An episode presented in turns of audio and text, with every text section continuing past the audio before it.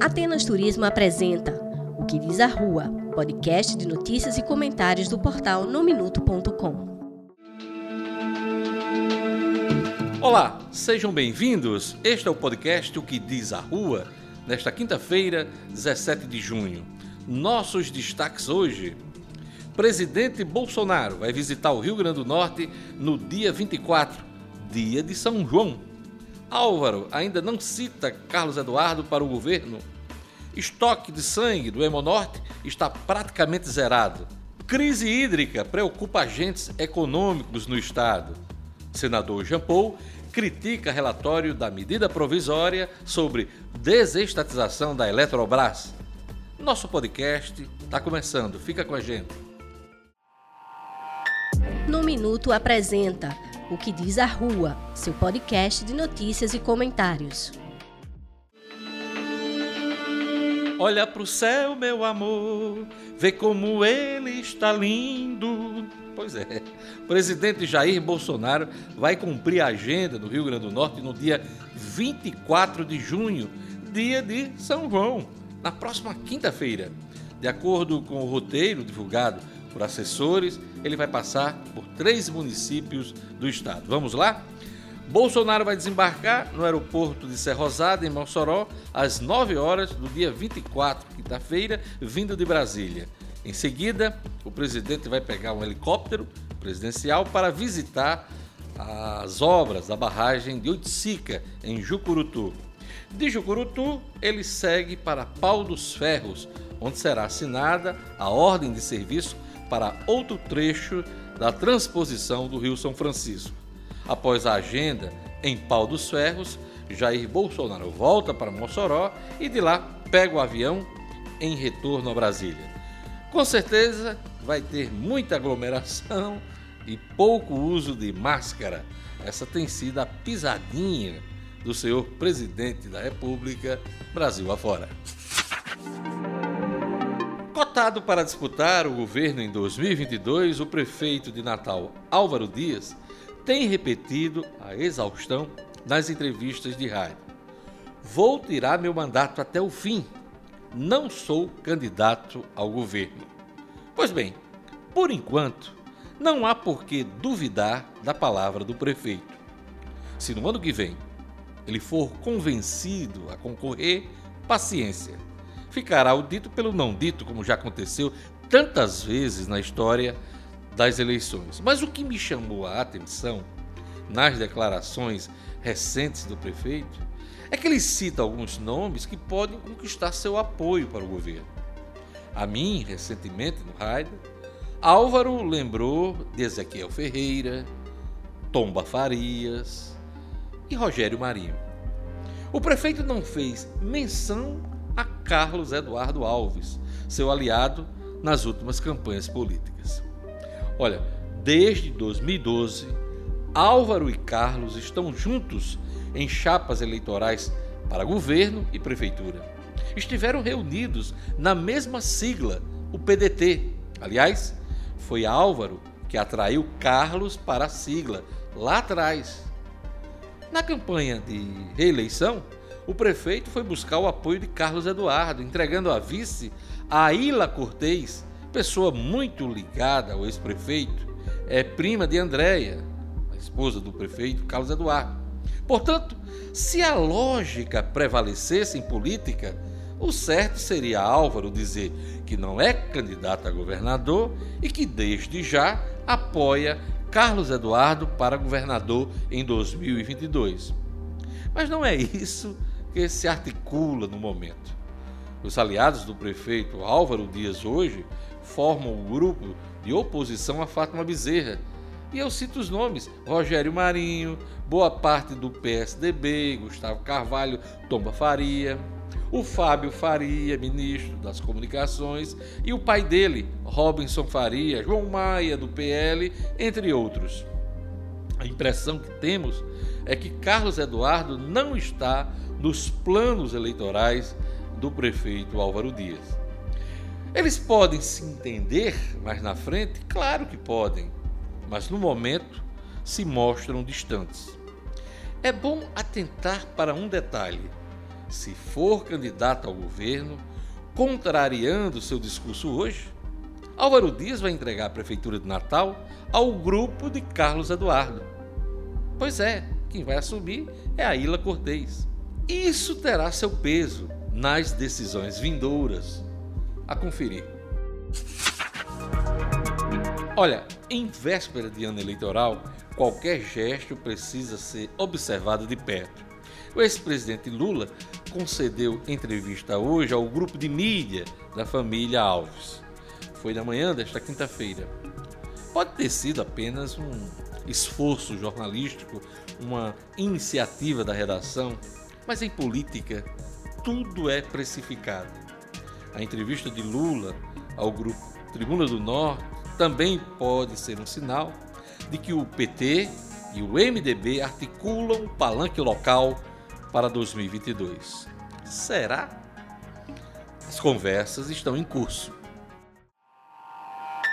No Minuto apresenta O que diz a Rua, seu podcast de notícias e comentários. Estamos na semana da doação de sangue. O Dia Mundial da Doação de Sangue foi na segunda-feira, dia 14. Mas hoje eu trago uma notícia que não é boa. Os estoques de sangue do Hemonorte estão praticamente zerados. A pandemia impactou a regularidade dos doadores. Eu conversei com Miriam Mafra, diretora técnica do Hemonorte. A nossa situação ela está no estado crítico, né, nossos estoques e que vem se perdurando. Ah, costumeiramente, nesses períodos de junho, fora o processo histórico que estamos vivenciando de uma pandemia, já era de praxe em todos os hemocentros do Brasil entrar com estratégias né, de superação dessa realidade. Contudo, todos nós e o mundo todo, né, ele foi pego de surpresa por um processo pandêmico que perdura. E com esse novo fato, ah, observamos a ausência desse doador, por razões até justificáveis, e resultando nos estoques críticos em que estamos vivenciando. Né? É uma realidade nossa e de todo o Brasil. É, é como é que está o estoque hoje? Qual é a maior necessidade de, de, tipo de sangue? Bem, hoje a gente necessita de todos os de tipos, porque durante, é, por mais que hum. esteja entrando, está saindo e nós só temos em estoque 150 bolsas. 150 é, bolsas hoje? Isso. Hum. Então, para termos uma noção do, do estado de fragilidade, para dizermos que temos um estoque tranquilo e seguro para dar é, um suporte um suporte a toda a demanda transfuncional, teríamos que ter 800 bolsas. Oh, é, realmente é uma diferença muito grande. Né? Isso. Né? E diante desse momento, geralmente todas as tipagens sanguíneas estão baixas. Lógico e é evidente que as que saem mais, as que têm mais preponderância na população, que e... são as O positivas, né? A O positiva e A positivo, que é o índice que tem mais pessoas que têm a, a, a, tipagem. Tem aquele doador regular, mas tem aquele que nunca, um marinheiro de primeira viagem. Explica para a gente os requisitos e as recomendações. Pois não. É, por idade, você pode. Se você está saudável, é saudável no período de 16 até 69 anos. Contudo, diante dos processos que vivenciamos, a gente solicita que aquelas pessoas acima de 60 anos fiquem um pouco mais resguardadas. Quando passar mais esse período, tiver um pouco mais equilibrado, é que chega até nós. Hum. Menor de 18 anos tem que vir com o pai para poder fazer a autorização. Então, se você é saudável, pesa acima de 50 quilos, não tem nenhuma comorbidade hum. né, grave, não esteja fazendo uso de medicações é, que esteja com alguma doença, alguns sintomas, né? Quando a gente fala que está saudável, não ter febre, diarreia, não está tomando analgésicos, pode sim ser um candidato à doação de sangue. O Brasil vive mais uma crise hídrica com impactos em vários setores da economia e no bolso do consumidor brasileiro. A conta de energia está mais cara e há quem aponte risco de racionamento e até de apagão. O jornalista Luciano Kleiber, especialista em economia, fala sobre o alcance da crise. A questão da crise hídrica, ela é um problema muito mais amplo do que a gente tende a imaginar num primeiro momento. É, a gente costuma, no Rio, no Rio Grande do Norte, no Nordeste de uma maneira geral, a gente pensa muito quando se fala em crise hídrica, na quebra das nossas já parcas safras e nos nossos reservatórios vazios com a sede da nossa população. São problemas realmente muito, muito fortes mas que é, tendem a ser resolvidos com é, outras formas de abastecimento de água.